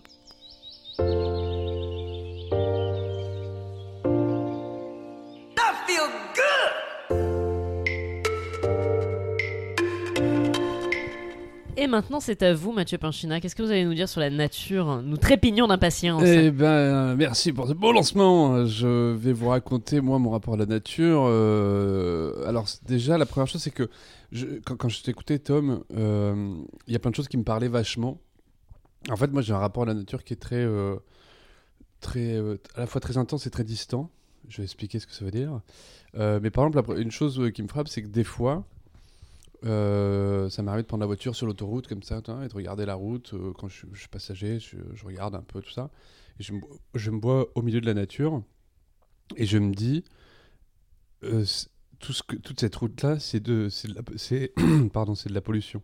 Vous voyez ce que je veux dire? Oui. C'est vraiment ce truc de... ça, ça, ça va pas être là en fait. Et, et, et je vois toutes les villes comme des espèces de, de champignons. Les je suis en train de m'étouffer. ça va voit aller, que les champignons sont dans pas ton corps également. N'hésitez pas à boire. On ne sait pas s'il pleure ou s'il s'étouffe. Mais euh, c'est Non, je m'étouffais parce que j'avais un truc coincé dans la gorge. Euh, un petit cracker, ça. Ah, il est passé sur Un petit les crackers vegan. Voilà. oui, j'ai vraiment, j'ai l'impression à chaque fois que je, je prends la, la bagnole comme ça, de- des fois de, de rouler sur un truc où je me dis, c'est ce- le bitume et tout, c'est pas absolument pas naturel. Le, et c'est- ça vient défigurer euh, tout, tout l'espace. Et, euh, et je ressens très très fort l'idée qu'en fait toutes les créations humaines, c'est-à-dire le- les villes, les maisons, les routes, sont des, des espèces de, de pustules qui, prennent place sur, euh, sur la Terre. Et, euh, et ça me- chaque fois, ça me fait un effet euh, à la fois de connexion très fort à la nature et en même temps de dégoût profond pour ce, ce que je regarde. Voilà. Ah, moi, j'ai j'ai une conception de la nature qui est très liée aux, aux Indiens d'Amérique parce que quand j'étais plus jeune, j'ai fait beaucoup de scoutisme. Donc moi, je suis né à Nîmes, donc dans, une ville, j'ai un rapport à la nature, je, je suis la ville toute l'année. Je passe l'été en général euh, dans les Cévennes parce que mes grands-parents avaient une- maison là-bas. des deux côtés, donc on passait de l'une à l'autre. Et euh, je passais euh, un week-end tous les 15 jours à peu près, un peu dans la nature, à camper avec les scouts, les éclaireurs unionistes de France, les protestants, évidemment, et les meilleurs. Et, et, Voir trois, sa tête. et trois Il y a une semaines. émotion, il y a Ouais, une émotion quand on évoque le scoutisme. Et, et trois semaines après euh, l'été et une semaine, euh, enfin quatre jours à, à Pâques, où vraiment euh, on est dans la nature, on campe, on dort sous tente et on, on a du bois et avec le bois on fait une table, on fait un vaisselier, on fait un coin cuisine et puis on fait à manger avec un, un, un but à gaz qu'on- qu'on- là, ou, au feu directement. Et en fait c'est marrant parce que ça m'a, sans m'en rendre compte, en fait ça m'a vraiment donné un rapport à la nature très fort. Et euh, dans, l'unité où j'étais, c'est-à-dire dans le groupe de entre 12 et 16 ans, l'unité, c'est ça euh, il s'appelait euh, les. C'est-à-dire, c'est, nommé d'après une tribu euh, d'Indiens euh, de. C'est les Apaches Chiricahua. Et donc, il y avait tout le folklore autour des Indiens et, de- tout ça.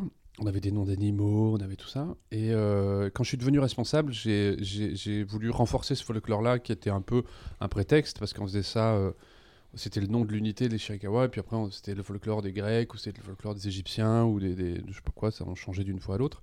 Et donc quand, j'ai été directeur de camp en 2003, j'ai euh, j'ai décidé de faire un, un camp d'été autour des Indiens d'Amérique. Donc on en a vraiment beaucoup travaillé sur ce truc-là. Moi j'ai énormément travaillé en tant que directeur euh, à la conception du camp et tout. Pédagogiquement c'était hyper pointu, on avait fait, on avait fait plein de choses. Alors déjà, en termes d'installation, on avait créé un tipi euh, géant sur quand, les gamins sont arrivés. Nous, on, a- était arrivés quatre jours avant, on avait créé un tipi géant. Il y avait un sachet en bois au milieu du camp avec un attrape-rêve géant tout autour de lui.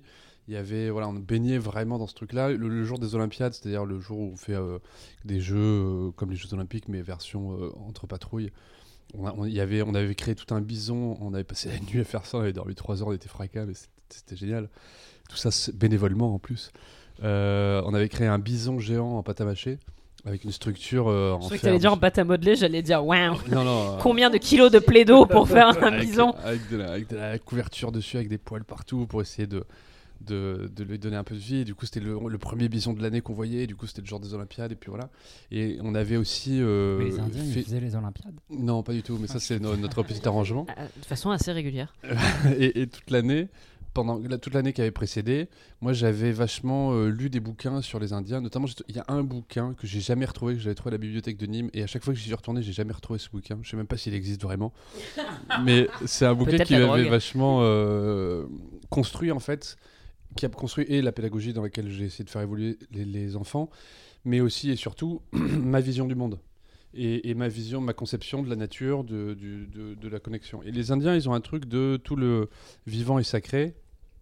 Et euh, c'est pour ça qu'ils lisent les signes dans les oiseaux. En fait, en gros, l'idée, c'est que il y a moi et il y a vous. On est là cinq autour de la table. Euh, y a donc ça fait cinq personnes. Et en fait, il y a une sorte de sixième entité qui est la somme de tout nos, de tout ce qu'on est nous. Et en fait, il y a une somme aussi de tout, une connexion qui existe entre tous les êtres vivants sur la Terre, enfin tous les êtres humains et puis tous les êtres vivants. Et donc en fait, eux, ils croient pas en Dieu euh, qui serait une figure euh, qui nous a créés, mais dans cette espèce de, ils, ils croient dans cette espèce de euh, Comme une force de la nature, en fait. de, ouais, de somme de tout le vivant, en fait, qu'ils appellent le grand tout, le Wakantanka. C'est le grand tout, c'est-à-dire la, co- la connexion, euh, voilà, quand il y a deux personnes, il y a un plus un plus le, la connexion entre les deux. Et, euh, et moi, ça, par exemple, ça c'est quelque chose qui me parlait beaucoup, et cette connexion à, à la nature, cette connexion à tout le vivant, donc le- les, les herbes, le- les, enfin, le- les végétaux, les, les animaux, etc., etc. Bref. Donc on arrive sur ce camp d'été qui, euh, qui, qui, se passe très bien, c'était super. Et encore aujourd'hui, euh, je recroise des gamins qui étaient, qui m'en parlent, donc ça, ça les a vraiment marqués. Et un jour, il y a un gamin qui euh, j'avais hésité à prendre parce qu'en fait, normalement, les, les- gamins que tu as, tu les as toute l'année, tu les emmènes en camp d'été. C'est- Il y a un suivi pédagogique aussi sur euh, toute une année, voire sur 4 ans, puisque tu peux les avoir pendant 4 ans en fait. S'ils arrivent à 12 ans, ils finissent à 16 ans. C'est un vrai développement que tu, que tu vas faire, que tu vas faire tout au long de ce temps-là. Et euh, et il y a un gamin, en fait, sa mère m'appelle, elle me dit voilà, moi je vis plus en France, mais là je repasse l'été en France, et euh, moi j'ai fait du scoutisme il y a longtemps, et euh, j'aimerais bien que mon fils vive ça, est-ce que vous pouvez le prendre, machin, on discute, on discute, je dis bon bah ok, d'accord, on y va. Je récupère le gamin, Et en fait, le gamin, oh, il est, euh, il est là, mais tu sens qu'il est, il a un peu de mal à s'intégrer au début, mais bon, ça va parce qu'il y a des codes, enfin, des, des codes entre tout le monde parce qu'ils ont passé l'année ensemble, donc l'intégration se fait parce que ça se passe globalement bien. Mais quand même, voilà. Et un jour, on fait un truc qui s'appelait l'inspection, c'est-à-dire que les, les responsables font le tour des coins de patrouille, donc des coins d'équipe, parce que les, enfants sont répartis en équipes de 5-6, et font le tour de ces co- coins-là pour vérifier que ce soit à peu près bien rangé, euh, que ce soit propre, etc. C'est un peu folklorisé, histoire de le rendre important, mais en fait, euh, c'est juste, on, on vérifie la propreté et le rangement. Ça permet à tout le monde de ranger euh, deux, trois fois dans, le camp. Et euh, j'arrive, chaque équipe est composée d'un- chef de patrouille qui a 16 ans, qui est un des plus anciens, un sous-chef de patrouille qui est, euh, qui euh, a 15 ans, qui, est- qui sera patrouille. En fait, tu vois, c'est très euh, une espèce de filiation comme ça. Tu arrives dans une patrouille, en fait, tu restes dedans, et tu peu à peu, tu deviens euh, sous-chef puis chef de patrouille. Le, même si le vocabulaire a sûrement évolué depuis.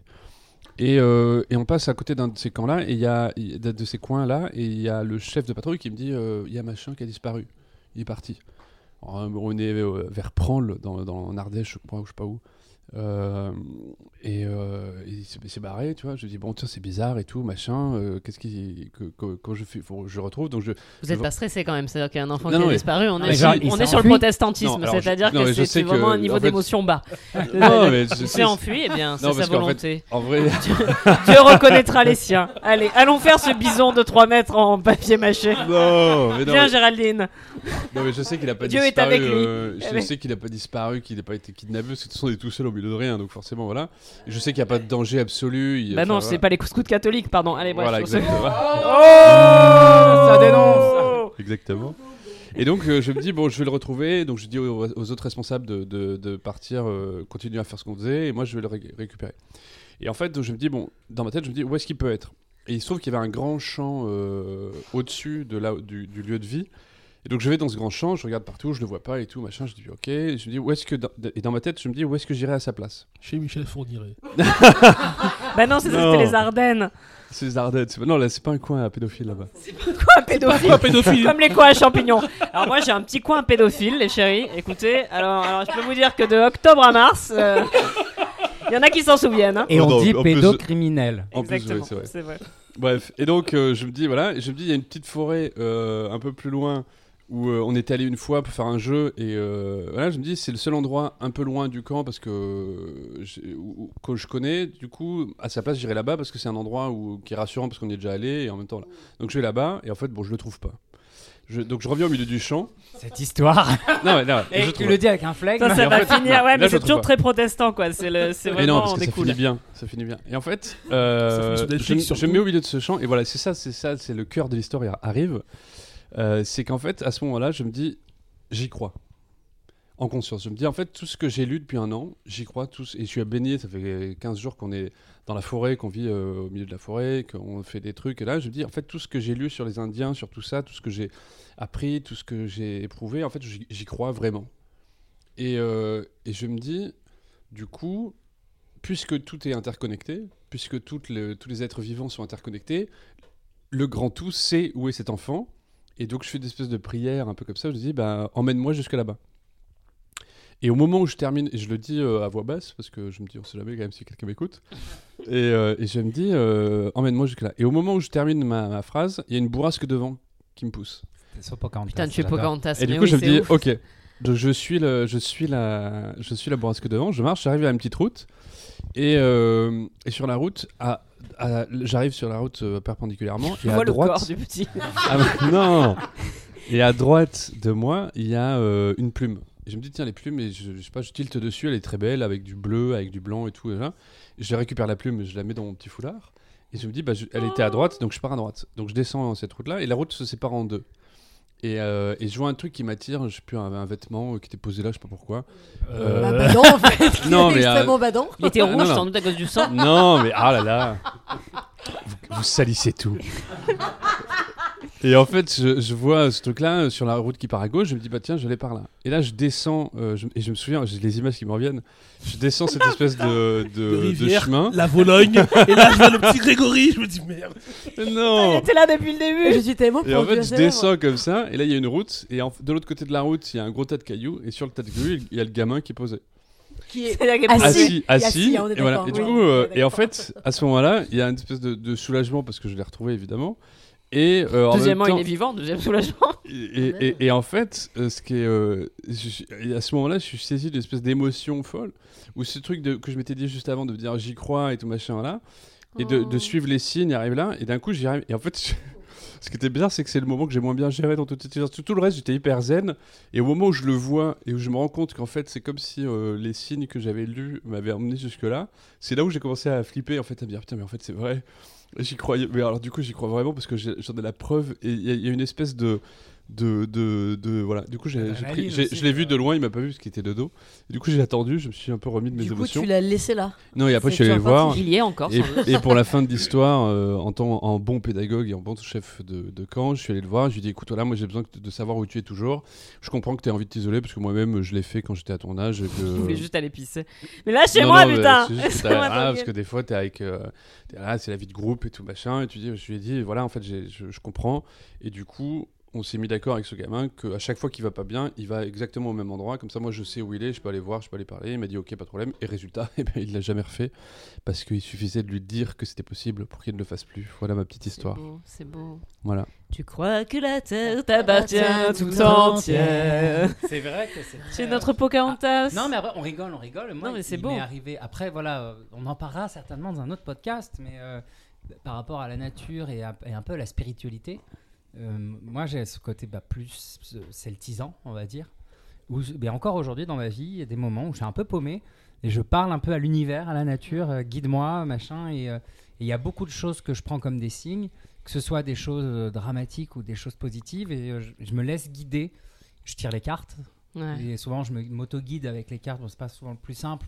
c'est mieux pour les autres plutôt que pour soi. Et j'utilise le pendule, donc c'est quand même que tout ce qui est magnétique, euh, stellaire, tout ça, j'ai, j'ai quelque chose euh, de coup. Je, je me retrouve dans ton. euh, et puis les moments en fait où ça s'avère euh, vrai entre guillemets. On était témoin du. euh, oui, c'est truc. en c'est fait, c'est très troublant, quoi. C'est, assez troublant. Ouais, Enfin, moi, j'ai déjà beau. fait un malaise vagal parce que euh, un truc de, de sensation d'avoir été en contact à un moment donné avec un défunt où tu es là, tu dis mais euh, déjà, bah, je peux le prouver à personne, mais là je sais ce que Ouais, je viens de vivre et tu as les oreilles qui bourdonnent, tu t'assois, tu souffles un peu, tu dis bon on va reprendre ses esprits parce que c'est vrai que c'est un peu bizarre. Et en fait, c'est marrant parce que moi j'ai un côté extrêmement euh, cartésien aussi, qui lui croit pas du tout à tout ça. Et euh, qui est très scientifique, mathématique, etc. Et, euh, et j'ai vraiment les deux qui se battent à l'intérieur de moi. Et en fait, je, je me dis, bon, il y a sûrement un truc qui existe de l'énergie, comme euh, des- on a peut-être des, des capacités euh, à capter des choses que, euh, que, que malgré nous, les, des, des hormones, des, phéromones, et tout scientifiques ça, qu'on voilà. n'a pas encore Qu'on n'a pas encore voilà. Et, euh, et, je, et, et c'est, c'est autour de ça que moi que ça que je crée ce- le- le- le- comment dire l'arrangement mental pour essayer de mettre tout le Oui, et d'accord. après, qu'est-ce qu'est-ce que tu provoques Qu'est-ce qui arrive mais, vraiment Mais au final, c'est le, le résultat qui est, qui est beau et qui est, qui est touchant, tu vois. Moi, j'ai une amie de ma mère qui est, qui est grecque, qui s'appelle Liliane. Liliane, si tu nous écoutes, je t'aime d'amour. Et qui lit le mar de café, qui est une personne qui est très spirituelle comme ça, et qui me disait toujours, quand ça va pas bien, traverse la mer, fais un, fais un passage en bateau. Et en Ah, fait, ton mal-être, au ton sens, mal-être, au- euh, Au sens propre, traverse vraiment, pas genre la mer. traverse la mer. non, non, c'est vraiment fait un voyage. En fait, euh, pars d'une rive à une autre, et en fait, quand tu arriveras sur la rive suivante, tes, malheurs à restés derrière. Ça Par marche exemple. bien, ça. Mais tu vois, ce qui est intéressant, c'est est-ce que en fait le fait de, par- de partir en fait fait du bien, ou est-ce que vraiment il y a un truc qui te lave dans le fait de faire une traversée en bateau, qui est quand même un truc très spirituel, parce que l'idée c'est euh, Caron, le passeur d'âme, il y a cette idée du, du- du voyage en bateau, c'est un truc qui est très lié à, à plein d'imageries de la mort, du, du passage, du truc et tout. Mais il n'empêche que le résultat il est là. Moi, c'est un truc qui m'a toujours fait du bien et qui m'a toujours aidé. Et du coup, là, pour le truc que tu as vécu, Mathieu, ce qui est intéressant, c'est que quelle est la part vraiment de spiritualité, quelle est la part du truc que tu as provoqué. Mais le résultat, c'est qu'il y a quelque chose qui est arrivé, en fait, finalement, quand même. Oui, moi je, je crois que l'être humain a besoin d'histoire pour comprendre le monde et il a besoin d'histoire pour, euh, pour construire sa pensée, pour construire euh, sa vision du monde et appréhender le monde.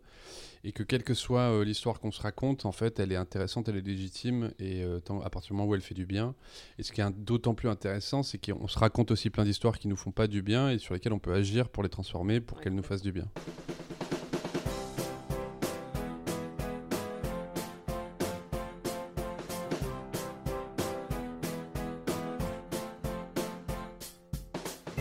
Et toi, Larry, qu'est-ce que tu en penses de la nature? Alors, euh, moi, la nature. euh, Bah, c'est. Bah, comme tu disais tout à l'heure, j'ai à la fois quelque chose de très ancré avec la nature, mais qui se produisait plus lorsque je quittais la France, que j'allais en vacances. Et... Mais sinon, en France, j'ai un un rapport très distant parce que voilà, moi je suis né à Paris, j'ai toujours grandi en région parisienne, donc euh, forcément la nature et moi, on n'avait pas de point de rencontre, mis à Bah, il y a part, euh, Fontainebleau, quoi. et voilà. On y revient, on y reviendra toujours. Rambouillet, Boulogne, Vincennes. C'est joli Fontainebleau. Hein.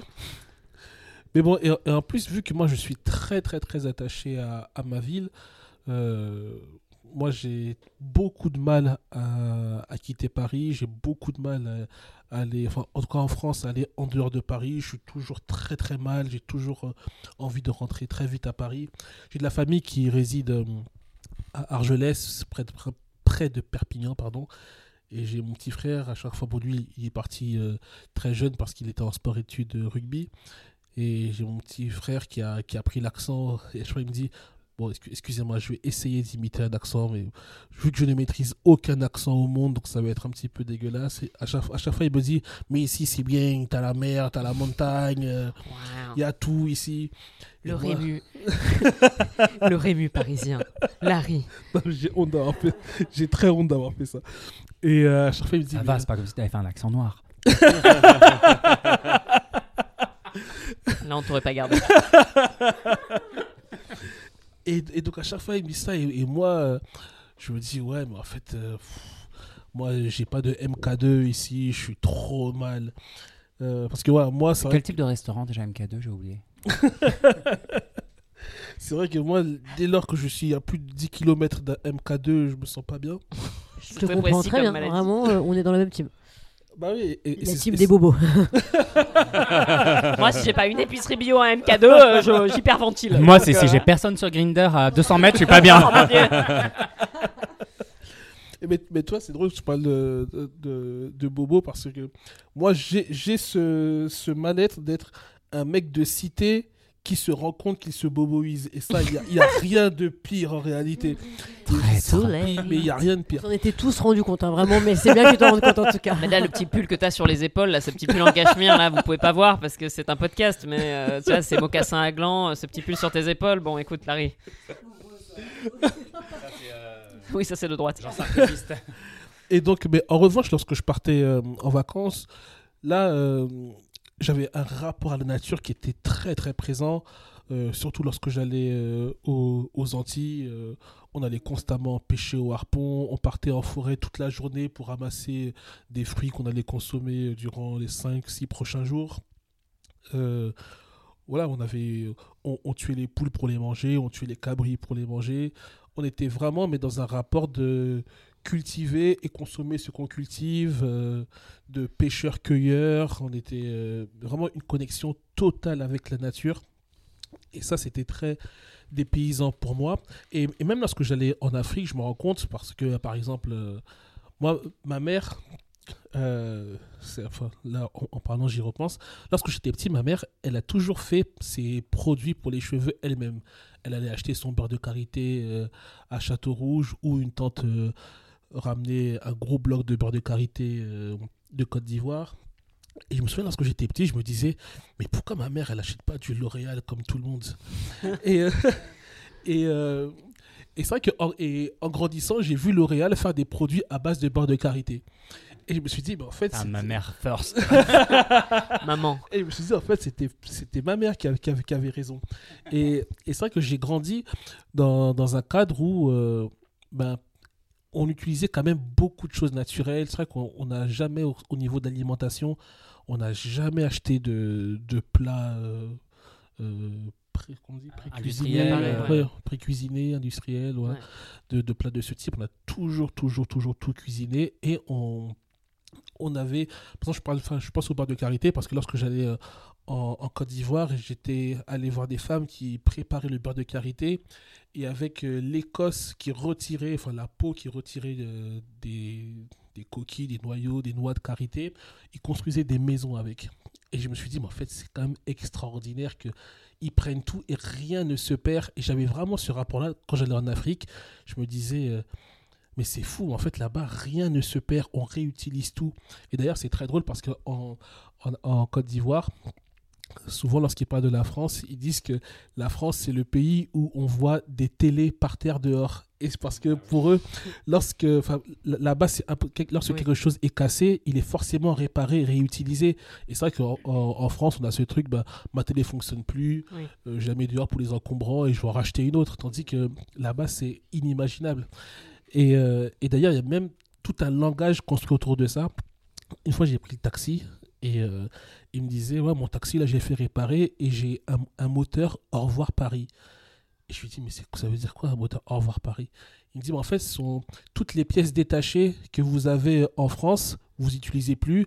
On les ramène ici par conteneur, on répare tout. Ah, J'ai on- rencontré un mec qui avait, des, qui avait un business comme ça.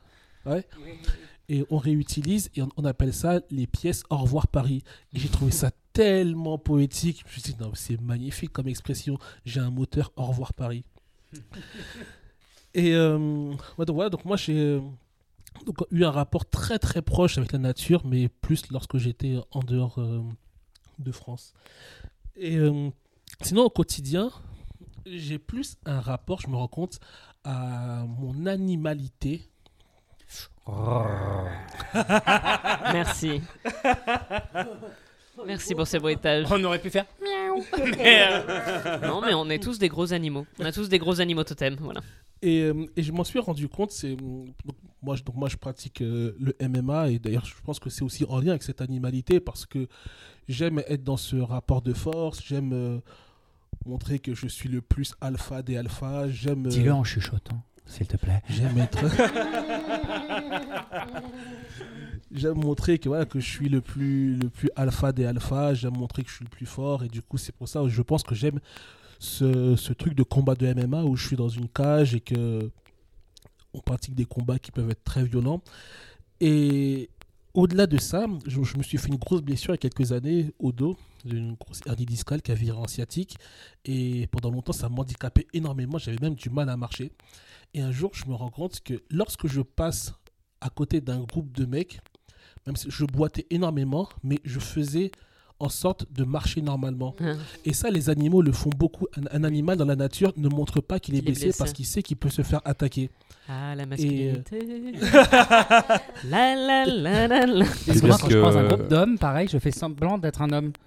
Comme ça, je me sens en sécurité. Je te comprends. Et moi, j'avais ce truc de. Je voulais pas montrer que j'étais blessé.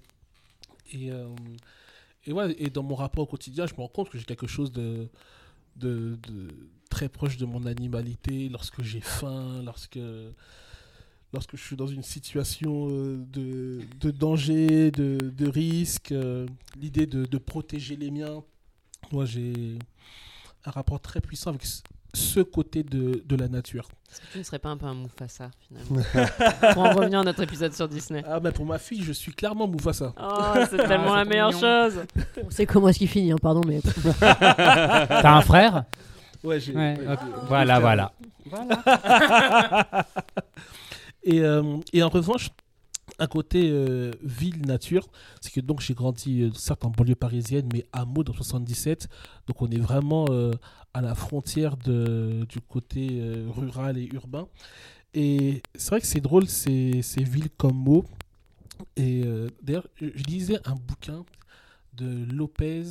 bon, je, mettrai le lien en, en- description. David Lopez qui parle de la ville de Nemours dans 77 également. Et euh, il évoque aussi ce côté très urbain et très rural. Et une ville comme Meaux, moi, par exemple, j'ai grandi dans une cité qui s'appelle Beauval. Et un peu plus, enfin, juste collé à cette cité, il y avait, euh, un- il y avait la forêt. Et je me souviens, dans mon quartier, le soir, je voyais des familles de marcassins traverser la, traverser la rue, par exemple. Et, et c'est vrai que c'est lieu de, du 77 où il y a ce mélange de ville, forêt juste à côté. Il y avait des alliages qui étaient très étranges et assez fascinants parce que je voyais des renards en, en pleine nuit dans ma ville et, euh, et qui traversaient une route où cinq minutes après il y avait un, un rodéo sauvage sur une ligne droite et je trouvais ça tellement fascinant. ça Rodéo fait- de voiture. Oui, de voiture, oui. Oui, oui, oui. Oui, de c'est- marcassin du Ouais, coup. un wow, rodéo ça de, de- de voiture et ça me faisait penser euh, à plus tard j'ai vu un film de Michael Mann qui s'appelle Collatéral et Mhm. euh, il y a une belle scène où il y a des coyotes qui traversent euh, la, la ville en pleine nuit et ça m'a vraiment fait penser à ce que je vivais jeune avec euh, tous ces renards ces marcassins dans ma cité Ton truc d'alliage, ça me. Je, je rebondis Ouais. direct, je saute sur le micro. Rebondis, rebondis. Euh, ça me fait penser à, à moi, l'expérience que j'ai ressentie avec le, la nature qui revenait dans Paris pendant le confinement. Je me suis mis à suivre un compte Instagram pendant le confinement qui s'appelle La vie au cimetière. C'est le gardien du cimetière du Père Lachaise qui, pendant le confinement, donc il vit, euh, donc il- son, son logement est dans le cimetière du Père Lachaise avec sa famille. C'est un super compte vraiment. Et allez il le suivre. vit euh, là-bas et en fait, bah, il s'ennuyait pendant le confinement et il a noté l'arrivée de la. Par exemple, il y a des familles de renards maintenant au cimetière du Père Lachaise qui sont arrivés Oh, mon pendant le Dieu. confinement parce que comme il n'y avait plus d'humains dans Paris, Oh là il y, a, là. il y a plein de chats, des chats sauvages euh, euh, au, au cimetière du Père Lachaise et surtout ben, des familles de renards.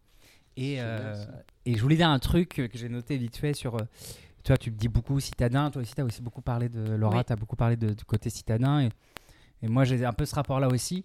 Mais le- moi, je pense que le truc qui a changé chez moi depuis le confinement, justement, c'est que j'ai la sensation d'être vachement, d'observer vachement plus. Et en l'occurrence, en, en m'abonnant à ce compte Instagram, donc euh, il m'arrive de temps en temps de travailler pas loin du cimetière de Père-Lachaise. Et quand il, il commence à faire beau, je vais me promener, euh, faire ma pause déj. Alors, il y a des gens qui là, tu vas faire ta pause déj au cimetière? Et en fait, J'adore cet endroit. je il y a te des endroits hyper reculés du cimetière. Tu t'assois, tu ne bouges plus. Et ben moi, je les ai vus, les renards. Oh non, mon dieu Mais en fait, la nature, elle est partout autour de nous. Il faut Ouais. vraiment juste savoir disparaître, se poser, être patient. Comme le fait de voir ma petite abeille euh, en train de mourir euh, sur, euh, sur une terrasse. Et en vrai, la nature, elle est dans la ville. Il faut, faut vraiment bien observer. c'est un peu- C'est un peu comme les chasseurs. Ça, Non, eux, ils chassent les cyclistes. C'est-à-dire qu'il faut qu'ils disparaissent, oui, on est tous d'accord là-dessus, mais euh, ça, c'est un être autre sujet. faut être patient. Mais, moins bourré. Mais du coup, toi, Larry, quand- justement, quand, comme il y avait cette forêt pas loin, vous y alliez, vous, gamin? Est-ce que du coup, c'était un endroit que vous aviez investi? Vous alliez un peu. euh, alors euh, pas du tout Euh, non, mais, non, Non, mais c'est intéressant. Non, mais il y a quelque vois, chose que moi je faisais euh, tous les ans, c'est que euh, lorsque les, les, les hérissons font leur, euh, faisaient leur, leur migration, il y a une période dans l'année où les hérissons faisaient leur grande vadrouille. Et en fait ils se faisaient souvent écraser sur une route euh, près de ma ville. Et chaque année avec euh, deux potes on allait euh, Sauver les hérissons. sauver les hérissons, Oh arrêter les C'est voitures. trop mignon. T'as Mais tellement vous faisiez un côté- comment, C'est la masculinité positive de Non, Larry mais- qui mais sauve plus- les c'est hérissons. drôle Se sert que- de ses muscles pour sauver les hérissons. Ça, c'est un bonhomme. Voilà. Non, mais le pire, c'est mon, mon pote Moussa qui faisait, mais à, à 15 ans, il mesurait déjà 1m96. Mais un mec mais tellement, Ouais, qui sauvait les hérissons. tellement baraque. Et lorsqu'il y avait les voitures qui faisaient, Eh, ralentis, ralentis, il y a les hérissons. Ah, c'est trop mignon. C'est trop beau, putain. Et je voyais Moussa se baisser, prendre les petits Oh, hérissons dans, dans sa main ou- avec les cartons. C'était une scène mais mémorable. Et tous les ans, on partait sauver les hérissons pour qu'ils traversent la route. C'est Trop trop chou. beau. Bah, vous entendez ça, les gens qui nous écoutent? Allez sauver Bah oui, les allez sauver de vos régions. Faites quelque chose de vos Exactement. muscles. Exactement. Et voilà, c'était Bande Parlante, un podcast de témoignages sur des sujets actuels. Aujourd'hui, il y avait Laura Léoni, Tom qui est Lola Larry Benzaken, Marine Bohin et Mathieu Panchina. On a parlé de la nature, à protéger et à aimer sans modération. Vous pouvez nous suivre sur les différents réseaux sociaux, les liens sont dans la description. On essaie également de vous mettre toutes les références évoquées dans cet épisode. N'hésitez pas à nous demander en commentaire s'il en manque. Abonnez-vous à ce podcast, mettez-nous des étoiles, envoyez-nous des messages, proposez-nous des sujets. Suivez-nous chacun sur tous les réseaux sociaux, témoignez-nous votre soutien, ça nous donne de la force. On se retrouve la semaine prochaine pour un nouvel épisode de Bande Parlante.